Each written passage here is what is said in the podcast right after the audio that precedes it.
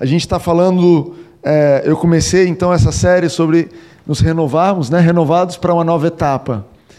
Ela chamava outra coisa na outra versão. Na, na primeira parte, eu falei, ela renovados para uma coisa nova.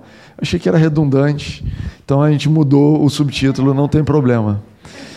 E o motivo que a gente está falando sobre isso é porque eu estou com uma sensação no Espírito Santo, assim, tem me falado que é, a gente vai entrar numa etapa nova. Que Deus quer nos levar a uma etapa nova, quer mudar o nosso ciclo, mudar a nossa rotina, mudar aquele. Sabe quando você está num ciclo que você vai para frente, vai para trás, vai para frente, vai para trás. Você corre, corre, corre, e a sensação é que você está numa é, esteira, que você não está progredindo. Deus, eu estou aqui fazendo um esforço danado, nada contra as esteiras, ok? São boas, mas às vezes a gente está numa etapa, e às vezes também não é assim só que não está progredindo. A gente progrediu, a gente avançou e a gente está pronto para a próxima. Quem joga videogame e quem já jogou videogame, ou quem tem filho que joga videogame, sabe, no videogame tem a história das fases. Você joga uma fase e aí no final você passa para a próxima. E eu acredito que Deus funciona dessa forma com a gente também. Nós temos ciclos e etapas na nossa vida. E eu tenho sentido no meu espírito que Deus quer nos preparar, quer nos encorajar a renovar nossa mente para entrarmos na nova etapa, para que Ele possa nos conduzir a uma nova etapa, a um momento diferente. Amém para isso aí? Amém. Ah, base bíblica para vocês, então. Romanos 12, 2 fala: Não se amoldem ao padrão desse mundo. Diga padrão desse mundo. Padrão Guarda essa palavra aí, esse conceito. Não se amoldem ao padrão desse mundo, mas transformem-se pela renovação da sua mente, para que sejam capazes de experimentar e comprovar a boa, agradável e perfeita vontade de Deus. Uma das coisas, das palavras que eu mais gosto aqui é experimentar a boa, perfeita, boa, agradável e perfeita vontade de Deus. Isso diz respeito a eu já tenho a vontade de Deus na minha vida, Ele já me abençoou, eu já sou uma nova criatura em Cristo, Ele já me é, deu tudo o que Ele podia dar pela graça, na cruz já foi feito tudo por mim, na cruz foi sacramentado, foi carimbado, tudo. O cheque foi assinado com o valor máximo, mas eu experimento isso à medida que eu renovo a minha mente eu experimento aquilo que Deus já me deu à medida que eu renovo, à medida que eu não me conformo aos padrões desse mundo. Então, por um lado, eu sou rico e abençoado, e Deus me abençoou com todas as bênçãos nas regiões celestiais. Efésios 1 diz isso. Por outro lado, Estou aqui renovando a minha mente, aprendendo os princípios de Deus, aprendendo a não me moldar mais com aquela forma de pensamento que me mantinha cativo ou cativa, a uma vida, a uma existência de escassez. E eu estou renovando a minha mente, aprender a pensar com generosidade, com abundância, para experimentar o que Deus tem para nós. É isso que diz aqui esse verso. Amém para isso daí? A gente está num processo então de renovar a nossa mente. Quando você vem aqui ouvir a palavra de Deus, quando você está na sua casa ouvindo um podcast, lendo a Bíblia, lendo um livro, conversando com alguém sobre a Bíblia, sobre as os assuntos de Deus, você está renovando a sua mente. E às vezes você se depara com um padrão que não é o seu padrão, não é o padrão que você aprendeu. Você fala, mas é assim que funciona? É assim que eu trato? Quer dizer, então eu não vou erguer a voz de, de volta, eu não vou fazer nada a respeito disso, eu não vou me defender. E lendo na Bíblia, ou o Espírito Santo falando com você, ou uma pregação, seja o que for, te apresenta um padrão diferente. Deixa que Deus vai fazer justiça por você. Deixa que ele seja o que vai resolver, o juiz que vai resolver essa causa. Não use as suas próprias forças, não se apoie no teu próprio braço. Deixa que ele faz. É um padrão diferente, é um conflito. Né? E aí a gente falou também que o homem natural, a gente aprende, a gente nasce, naturalmente a gente aprende a tomar as decisões com base no nosso raciocínio. Né? A gente pensa, a gente aprende a tomar boas decisões e a nossa vida ela é feita de decisões. Vocês não estão aqui porque alguém aqui foi raptado, o Espírito Santo, você fez uma oração ontem à noite, falou: Espírito Santo me leva para o culto, e de repente você estava indo para a praia, você não sabe o que aconteceu, de repente você estava aqui. Não foi isso que aconteceu. Você tomou uma decisão baseada num raciocínio, uma decisão muitas vezes extremamente lógica, muitas vezes sem nenhuma noção, né? A gente já teve pessoas aqui que entraram aqui, por exemplo, a gente teve a história de uma moça da Angola. Alguém se lembra o nome dela? Rossana. Rossana, que isso, hein? Na ponta da língua. Ela estava hospedada nesse hotel, ela é uma mulher cristã que veio da Angola estudar no Brasil e ela estava buscando um lugar para congregar, querendo na igreja, e a pessoa que era responsável pela delegação da Angola, aqui no Rio de Janeiro, falou: oh, Rio de Janeiro é muito perigoso, vocês não podem sair à noite, igreja de jeito nenhum. E ela estava no lobby do hotel, porque não estava pegando internet no quarto dela, e de repente ela começou a ouvir uma música, e ela de repente veio parar aqui. E ela frequentou com a gente, acho que por um mês, enquanto ela estava aqui no hotel. E feliz da vida foi no grupo de conexão, a gente teve a oportunidade de conversar com ela e ela se sentiu abençoada porque Deus a trouxe aqui. Essa é uma forma de vir para a igreja um tanto não ortodoxa, ok? Mas a maioria do, das vezes que a gente vem, a gente vem por um raciocínio e por uma decisão. E essa decisão, esse processo de decisão do homem natural, então, ele é baseado simplesmente no raciocínio. Mas a gente falou aqui na semana passada, ou no, na primeira parte, que o homem espiritual, a pessoa nascida de, nova, de novo, a nova criatura, ela tem uma inspiração divina que também ajuda, que também contribui nessa tomada de decisão. Então, Deus quer que você continue raciocinando. Deus te deu um cérebro, é para você usar ele. Não deixe seu cérebro em casa. Porém, não é simplesmente com base no teu cérebro, na tua capacidade que você vai tomar suas decisões. A nova criatura tem uma inspiração, uma orientação divina para resolver as situações. Você crê nisso daí? Amém. Você experimenta isso? Você tem experimentado isso na sua vida? Sabe, decisões que você não sabe, que o seu raciocínio reconhece que está além. Você fala, pai, eu preciso da sua orientação, eu preciso do teu, da tua direção. E ele nos conduz. E eu trouxe um verso aqui maravilhoso da, da Bíblia, a mensagem de Provérbios 3, que diz assim: Confie no eterno do fundo do seu coração. Não tente resolver tudo sozinho. Ouça a voz do eterno em tudo que fizer, onde for. Ele manterá você no melhor caminho. Não pense que você sabe tudo. Corra para o eterno, fuja do mal. Uau, isso é fantástico. Anota aí para você ler em casa depois e meditar. É maravilhoso isso. Provérbios 3, 5, 7 diz. O que eu acho mais lindo é: não tente resolver tudo sozinho. Não se apoie simplesmente no teu raciocínio. Não tome as suas decisões simplesmente com base no teu raciocínio. Se apoie em Deus. Conte com Ele, leve Ele para onde você for. Isso é lindo também. Ouça a voz do Eterno onde você for. E aí a gente falou que o instrumento de renovação da nossa mente é a obediência. Que muitas vezes essa orientação divina, essa inspiração de Deus para te ajudar a tomar decisão, ela vem em conflito com o teu raciocínio. Pai, eu entendo que vou por aqui, viro para a direita, viro para a esquerda e chego. Mas o teu Espírito Santo está me dizendo para ir para a esquerda e depois ir continuar reto e lá na frente para a direita. E isso não faz sentido com o meu raciocínio. E o que eu falei aqui no, na, na mensagem passada foi que quando você tem uma, um conflito entre a orientação que Deus te deu e o teu raciocínio, você acaba de ganhar um convite para renovar a sua mente. Lembram disso daí? Eu, você acaba de ganhar um convite. Deus me dá uma orientação. Não entendo, não faz sentido. Convite aceito. É um convite para você expandir a sua mente, para você mudar a forma como você pensa, para fazer um upgrade do seu sistema operacional. Lembra disso daí? Vocês lembram do sistema operacional, do bootstrap, disso tudo? Vocês podem ouvir no podcast e se lembrar. Depois eu explico para vocês, ou melhor, não vou explicar de novo, está no podcast. Amém. A gente falou então na história de Namã, na outra vez que eu estava aqui, na primeira mensagem.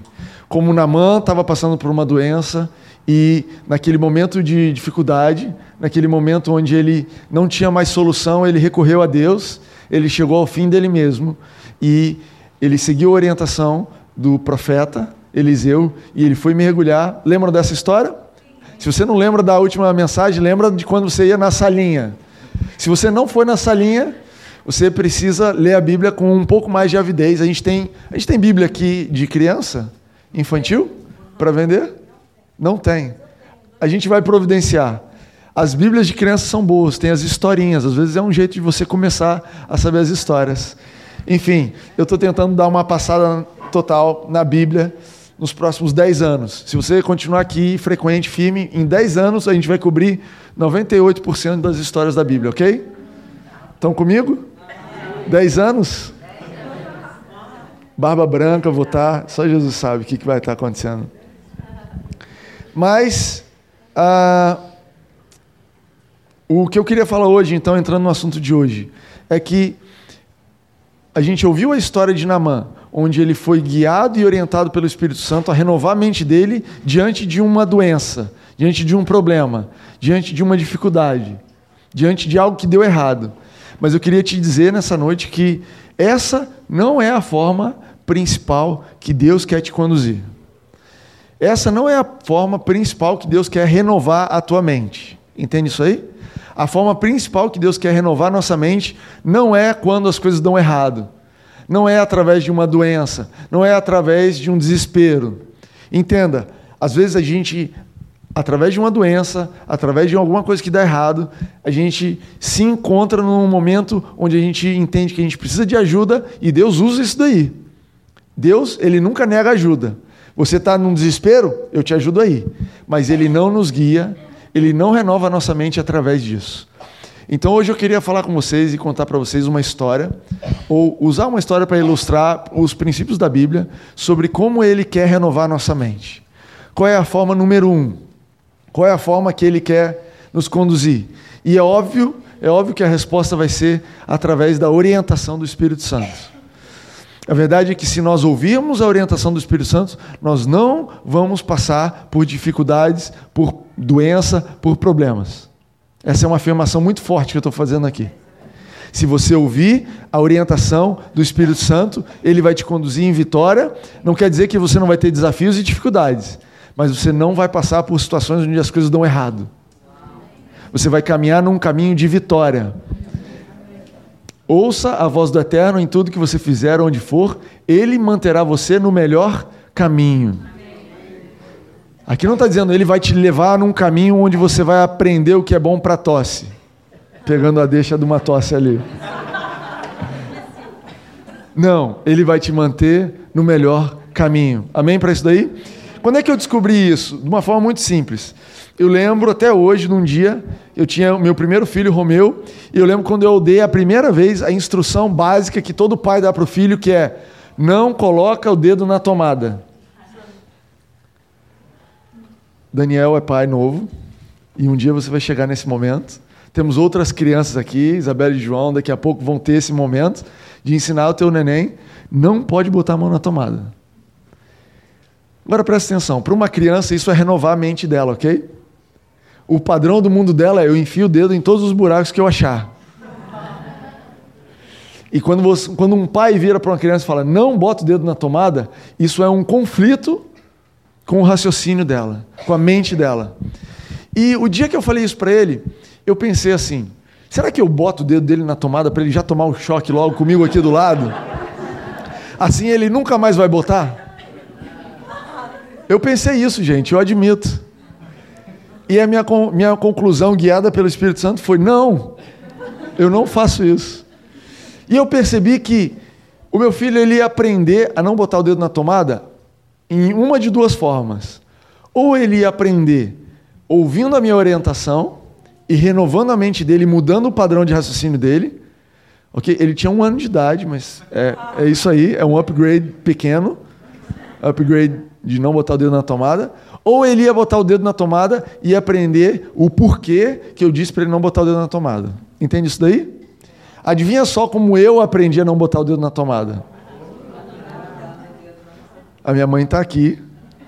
Eu botei uma chave na tomada, derrubei a, a luz e tomei um bom choque. E foi a última vez que eu interagi com a tomada dessa forma é um exemplo muito prático do que de como Deus quer nos conduzir. Ele não quer que você coloque o dedo na tomada, gente. Deus é bom. Ele é um bom pai. Ele não quer que você tome um choque. Ele sabe usar o choque para te ensinar a não botar mais o dedo na tomada, ok? Uma vez que eu botei lá meu dedo na tomada, tenho certeza que meus pais falaram, Timóteo, entendeu? O porquê que nós dissemos para você não botar? Agora não bote mais. E Jesus ele falava isso com alguma frequência, né? Falava para a pessoa, olha, falou para aquela mulher que quase foi apedrejada, você botou o dedo na tomada? A gente tinha te dito, estava lá, ó, uma orientação, não adulterarás. Você adulterou, olha a roubada que você se meteu, deu uma confusão danada, tomou um choque. Vai não peques mais. Entende a graça de Deus? A graça de Deus não é punir quem bote o dedo na tomada. A graça de Deus é renovar nossa mente para nós experimentarmos uma vida plena, para experimentarmos uma vida onde hoje eu tenho 33 anos de idade, consigo conviver com as tomadas numa boa. Eu não tenho medo de botar dedo na tomada, porque eu sei como é que isso funciona. Deus quer te conduzir a uma vida onde você não corre o risco de, de cair para a direita, cair para a esquerda, tomar decisões erradas, porque a sua mentalidade nunca foi renovada. Pelo contrário, Ele quer te amadurecer, te ajudar a amadurecer, mudar a sua mente, para que você possa viver e conviver com os perigos que tem na rede elétrica por aí, da vida, sem problema. Eu sei lidar com a vida, com os problemas da vida, eu sei lidar com ah, os riscos, eu sei lidar com as tentações, eu sei lidar com o pecado. Por quê? Porque eu renovei a minha mente. Porque a minha forma de pensar é diferente. Porque hoje eu não penso mais segundo os padrões do mundo. Amém para isso daí? Então eu quero convidar você a ler comigo um capítulo inteiro da Bíblia, que é Atos 10. Atos 10 é o livro de Atos ele fala sobre os atos do Espírito Santo, obviamente. Fala sobre o começo da igreja e fala sobre como as pessoas que se converteram, os primeiros cristãos, os discípulos que andaram com Jesus, como, como eles foram renovando a mente deles e aprendendo a ser igreja, aprendendo a andar nos caminhos de Deus, aprendendo a receber tudo aquilo que Jesus tinha feito por eles na cruz. Entende isso? Eles tinham vivido com Jesus, mas eles ainda não experimentavam tudo, assim como nós não experimentamos tudo. Então, Atos 10 é a história de quando Pedro, pela primeira vez, vai pregar o evangelho para uma pessoa não judia. Até aquele momento, eles entendiam que Jesus era maravilhoso, que Jesus tinha vindo para salvar, que ele era o Messias, que ele era todo, todo poderoso, amava todo mundo, contando que essa pessoa fosse judeu ou judia fosse um povo hebreu, fosse o povo da aliança com Abraão. Então, o Espírito Santo ele queria renovar a mente de Pedro. O Espírito Santo queria mudar os padrões da época. E o Espírito Santo conduziu Pedro dessa forma que a gente vai ler aqui. Uh, Atos 10, então. A gente vai ler do 1 ao 33. Bear with me. Havia um, em Cesareia um homem chamado Cornélio, comandante da guarda italiana na cidade era um homem muito bom e levou todos da sua casa a adorar a Deus, com sinceridade. Estava sempre ajudando os necessitados e tinha o hábito da oração. Um parênteses aqui. Esse capítulo começa descrevendo um homem que não era cristão, que não era judeu, que não era seguidor de Jesus, que sequer sabia da história de Jesus, porém a Bíblia relata ele como um homem de oração. E eu queria fazer esse parênteses aqui para te dizer que Deus está ouvindo a oração de todas as pessoas. Que Deus ele não tem ouvido só para quem vem na igreja evangélica, quem vem no domingo. Deus, o coração dele ama todas as pessoas, todas as pessoas. Ele amou o mundo de tal maneira que deu o filho dele. E se você conhece alguém que não tem fé em Deus, que não conhece a Bíblia, mas que tem ousadia para fazer uma oração, incentive essa pessoa a orar. Fala, cara, pede a Deus para Ele resolver o teu problema. Faça uma oração. Você, essa pessoa não vai saber o que ela está fazendo, assim como Cornélios não sabia. Mas Deus está ouvindo a oração de todo mundo. Entende isso daí? Esse é o nosso Deus. Certo dia, por volta das três da tarde, ele teve uma visão. Então, Cornélios, um anjo de Deus tão real quanto uma pessoa, apareceu a ele e disse: Cornélio. Cornélio olhou para um anjo, imaginando que estava vendo coisas, e perguntou: O que queres? E o anjo disse: suas orações e seus atos de bondade chamaram a atenção de Deus. Olha que Deus lindo, gente. Olha isso daqui. Uma pessoa totalmente fora das alianças, um, um cara que era é, um soldado de ocupação, na terra que ele tinha dado para o povo dele, ou seja, um inimigo, um, um soldado, portanto, com certo nível de é, violência na, no histórico dele, ok? Padrões totalmente diferentes, mas Deus prestou atenção na oração dele. Esse é o nosso Deus. E aí mandou um anjo. Agora faça o seguinte: mande alguns homens a Jope para buscar Simão, aquele que todos chamam de Pedro. Ele está hospedado na casa de Simão, curtidor de couro, que fica perto do mar. Assim que o anjo saiu, Cornélio chamou dois empregados e um soldado de confiança, contou o que havia acontecido enviou-os a Jope. E aqui você vai ver, nesse, nesse pequeno trecho aqui, você vê como para existe uma diferença entre pessoas que são nova criatura e pessoas que não são nova criatura. Pessoas que já aceitaram Jesus e já nasceram de novo, de pessoas que não nasceram de novo ainda. Pessoas que não nasceram de novo ainda, o espírito delas não é uma fonte confiável. É por isso que o Espírito Santo não falou com Cornélio. Presta atenção nisso daqui. Porque é muito comum no mundo onde a gente vive hoje em dia, as pessoas falarem assim: não, eu não creio em Deus, eu não creio nas coisas, mas eu sou espiritualizado. Não, mas eu, eu acredito em uma coisa além. E o que a Bíblia nos ensina é que o teu espírito ele é confiável apenas a partir do momento que Deus regenera ele, a partir do momento que você aceita Jesus e você é uma nova criatura. Até então, o teu espírito não é um espírito conectado com o dele.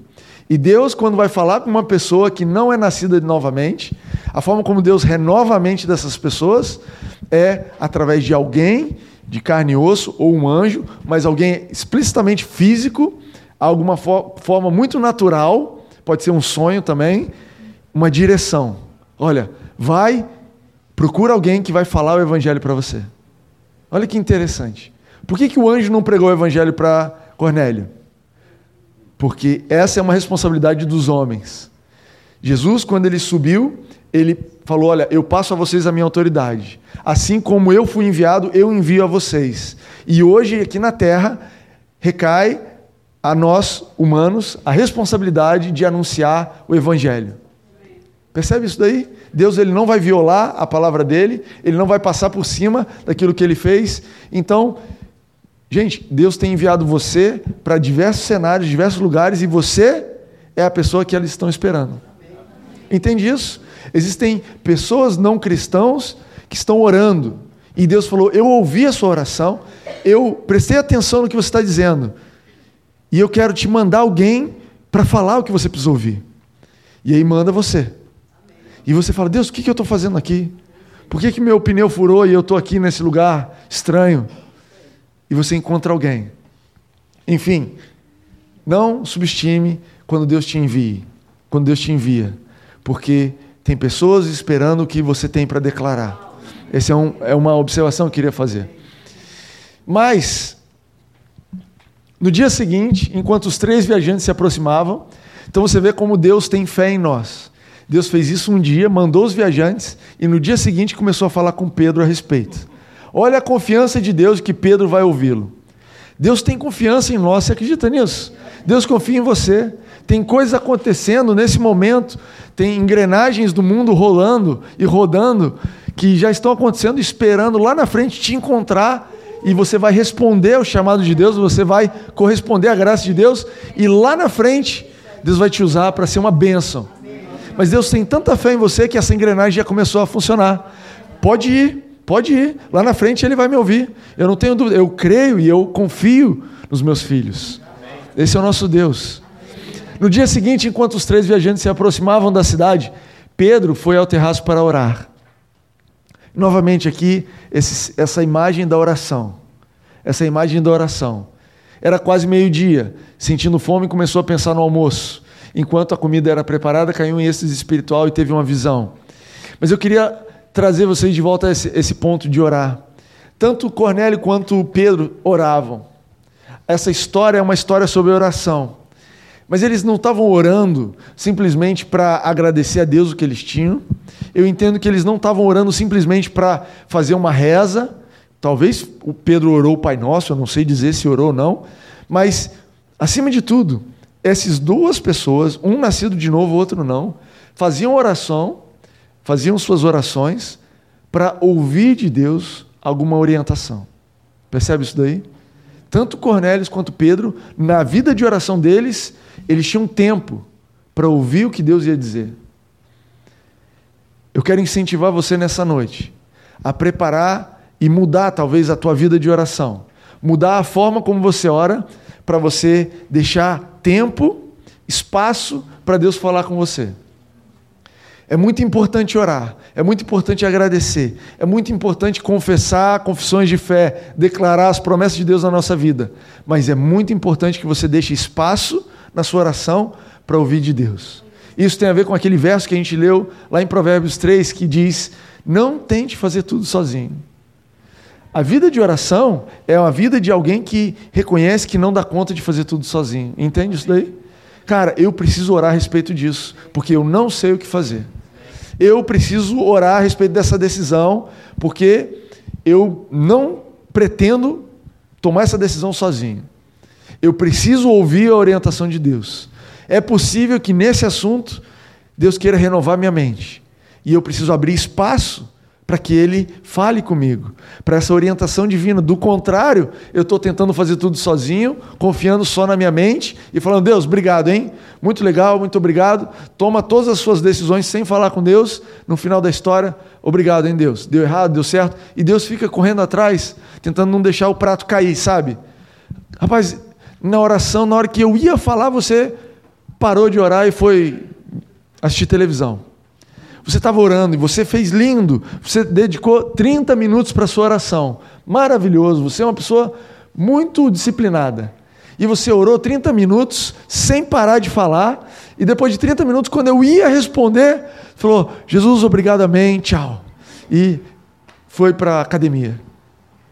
Mas eu queria falar contigo. Como é que eu vou falar?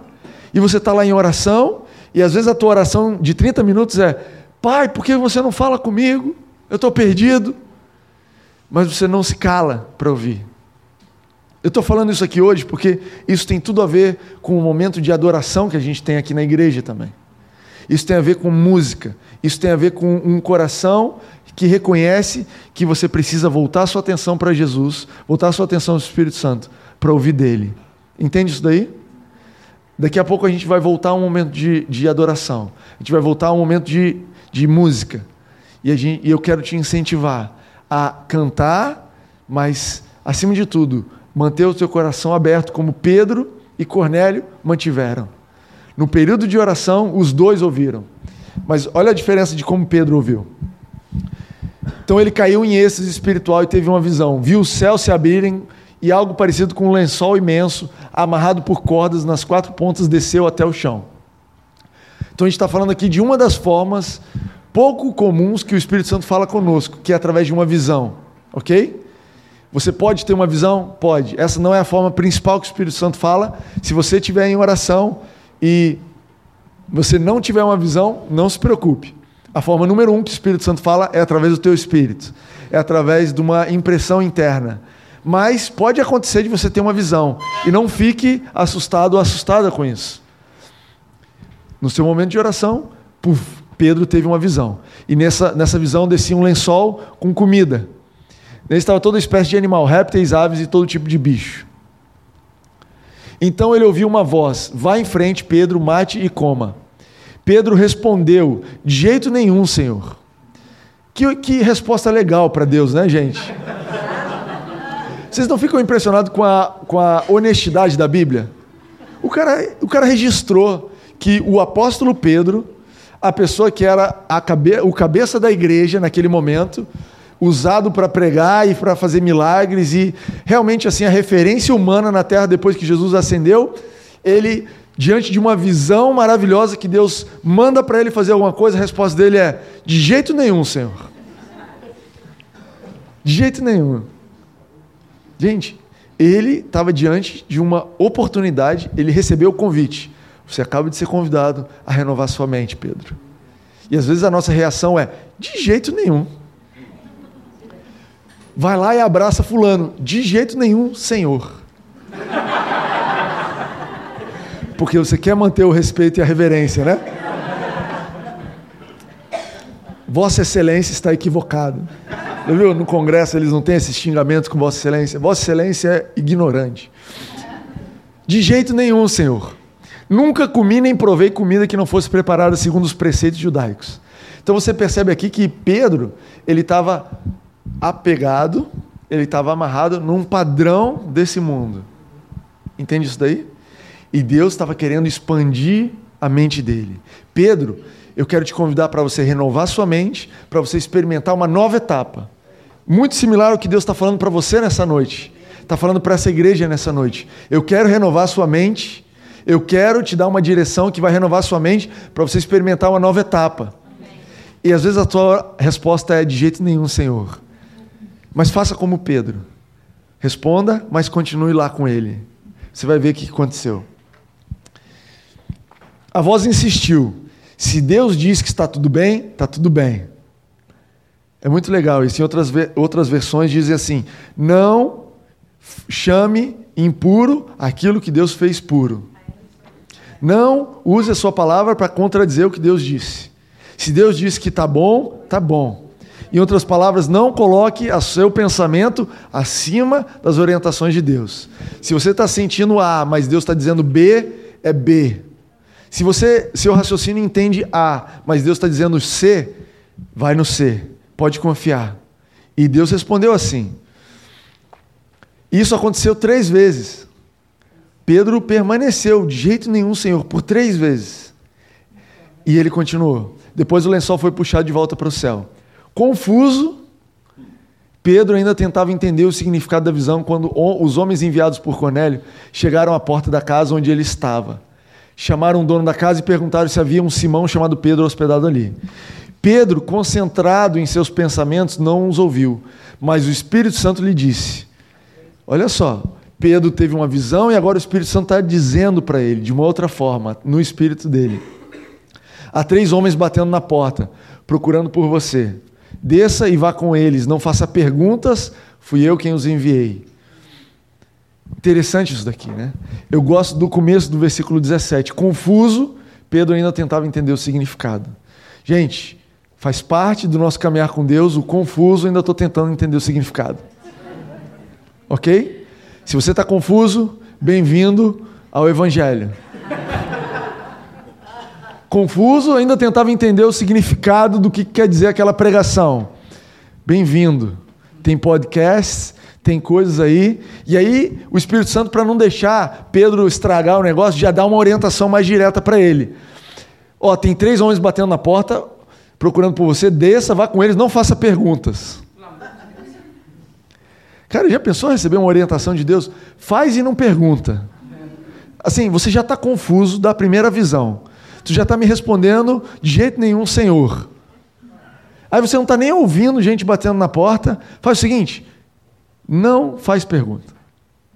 O seu raciocínio não está ajudando nesse momento. Obedeça. Receba esse upgrade de mentalidade através da obediência. Amém para isso daí? Amém. Quem é que aceita essa palavra? Cara, pai, se é para estar tá confuso, não entender, não fazer pergunta, mas cumprir aquilo que o Senhor tem para mim, amém. Amém. Cara, eu tô, eu tô nessa. Eu compro esse ingresso aí. Não que eu goste, ok? Não entender e não fazer pergunta não é o meu tipo de, de, de vida. A minha mãe deve ter rido ali. Eu faço perguntas, gente. Eu faço perguntas. Mas Deus deu uma direção muito clara. Na manhã seguinte, ele se levantou e foi com ele. Chegaram a Cesareia após um dia de viagem. Um dia andando sem fazer perguntas. Uau, que desafio. Confuso.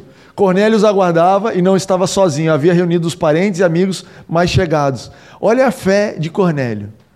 Você acha que as pessoas lá fora não têm fé? Elas têm fé, gente. As pessoas que não conhecem Jesus também têm fé. Também podem ter fé. Não são todas que têm fé, mas muita gente lá fora tem fé e não conhece a palavra da verdade. Mas diante de uma orientação simples, um anjo, o anjo não falou nada demais, falou: manda alguém para ir lá e chamar um fulano. Esse cara não tinha celular, não sabia nem se fulano existia, mandou e já reuniu uma galera em casa. Falou: gente, vai vir coisa aí. Olha a fé desse cara que não era nem nascido de novo. Ele reuniu os parentes e os amigos chegados. Aí eu pulo para o 27. E aí Pedro entra né, na casa e fala assim, conversando com eles, conversando, eles entraram na casa e Cornélio apresentou Pedro a todos os presentes. Dirigindo-se a eles, Pedro disse: Estou fazendo algo, olha aqui, estou fazendo algo totalmente fora dos padrões. Lembra do padrão desse mundo? Pedro, olha só, para Pedro, a religião, para Pedro seguir a Deus, para Pedro honrar a Deus era cumprir as leis do judaísmo. E, o que Pedro está falando aqui de padrão não era um padrão ímpio, era um padrão religioso que ele entendia ser o padrão de Deus, mesmo depois de ter vivido três anos com Jesus, depois de ter ouvido as direções dele, depois de ter é, sido restaurado, visto Jesus morrer na cruz, ser restaurado, Pedro ainda tinha padrões desse mundo que precisavam ser renovados. Padrões religiosos, inclusive. Eu acho que não tem ninguém aqui que não tenha padrões que precisam ser renovados. Acho, acho que essa é a verdade. E muitas vezes esses padrões dizem respeito à igreja. Muitas vezes esses padrões dizem respeito ao teu relacionamento com Deus. E Deus quer renovar eles. E Deus vai te convidar a te mandar um convite para renovar tua mente. Deus vai te dizer, cara, faz isso. Não pergunta. Não diga. Se Deus disse que está tudo bem, está tudo bem. Não foi isso que, que ele disse no final ali da história? Se Deus disse que está tudo bem, está tudo bem. Olha que linda definição. Quando é que você sabe que está tudo bem? Quando você está se sentindo bem? Quando todas as notícias parecem cooperar para você? Não. Você sabe que está tudo bem quando Deus diz que está tudo bem. Então, se você está numa correria, se você está num vendaval, se você está num desespero, se você está numa situação caótica, e Deus vira para você e fala: está tudo bem, aquieta o seu coração, renova sua mente, porque está tudo bem. E Pedro estava inquieto, e Pedro foi honesto, e até um pouco indelicado. Chegou na casa do pessoal e falou: gente, eu não me misturo com essa gentalha. Geralmente eu não gosto de andar com pessoas igual a vocês. Não me é permitido, pelas minhas meu padrão religioso, ter esse tipo de contato aqui que eu estou tendo com vocês. É isso que ele disse. Estou fazendo algo totalmente fora dos padrões. Porque os judeus não visitam pessoas de outros povos, nem se associam a elas. Mas Deus me mostrou que ninguém é melhor do que ninguém. Ele começou a entender. Ele começou a ter esse upgrade ele começou a renovar a mente dele, ele entendeu o que, que ele tava, Deus estava dizendo para ele lá. Deus me mostrou que ninguém é melhor que ninguém, por isso, tão logo fui enviado, eu vim sem fazer perguntas. Essa parte de não fazer perguntas marcou ele. Ele queria ter feito perguntas. Mas agora gostaria de saber por que vocês me procuraram. E foi o que fiz. Aí, então, Cornélio explica né, a história do anjo e diz: O anjo me mandou procurar e foi o que fiz, mandei chamá-lo e agradeço sua atenção em ter vindo. Agora estamos todos aqui, olha, que, olha o que, que Cornélio diz. Agora estamos todos aqui na presença de Deus, prontos para ouvir o que o Senhor colocou no seu coração para nos falar. Pedro então passou a contar-lhes as boas notícias. E eu vou encerrar nossa história aqui. Pedro passou a falar de Jesus. E essa história ela avança, você pode ler depois em Atos 10. Pedro, no meio do discurso dele, ainda no começo, depois ele diz: Gente, eu comecei a falar, e quando ele fala, Jesus morreu para o perdão dos nossos pecados, o Espírito Santo vem, batiza todo mundo, esse pessoal começa a falar em línguas, eles nascem de novo, são batizados, e ali é plantada a primeira semente de povo não judeu que nasceu de novo, que se tornou cristão. E adivinha só o que você é hoje? Você é um fruto dessa semente. A não ser que você seja um judeu aqui. Eu não sei se tem algum judeu aqui, eu não sei. Mas se você é um gentil, se você é uma pessoa de ascendência não judaica, foi esse episódio que semeou o que você está colhendo hoje. Quando Deus quer renovar sua mente e quando Deus te convida a uma nova etapa, ele não quer simplesmente resolver os problemas do seu mundo. Ele tem em vista a solução dos problemas do mundo. Entende isso daí? Deus conta conosco para mudar esse mundo, para mudar a realidade, para mudar as pessoas à nossa volta. E a forma como ele vai fazer isso é renovando a nossa mente, é nos mostrando uma nova forma de pensar, é nos tirando desse padrão. Percebe só que o padrão desse mundo é um padrão que vai nos levar a um ciclo do que esse mundo está acontecendo. O que você vê aí fora é resultado do padrão de pensamento desse mundo. As decisões são tomadas com todo o raciocínio, com toda a inteligência artificial, com todo, todos os computadores possíveis, e o mundo vai indo nessa direção que você está vendo. E a solução para esse mundo é abrir mão desses padrões e renovar nossa mente. Amém para isso aí?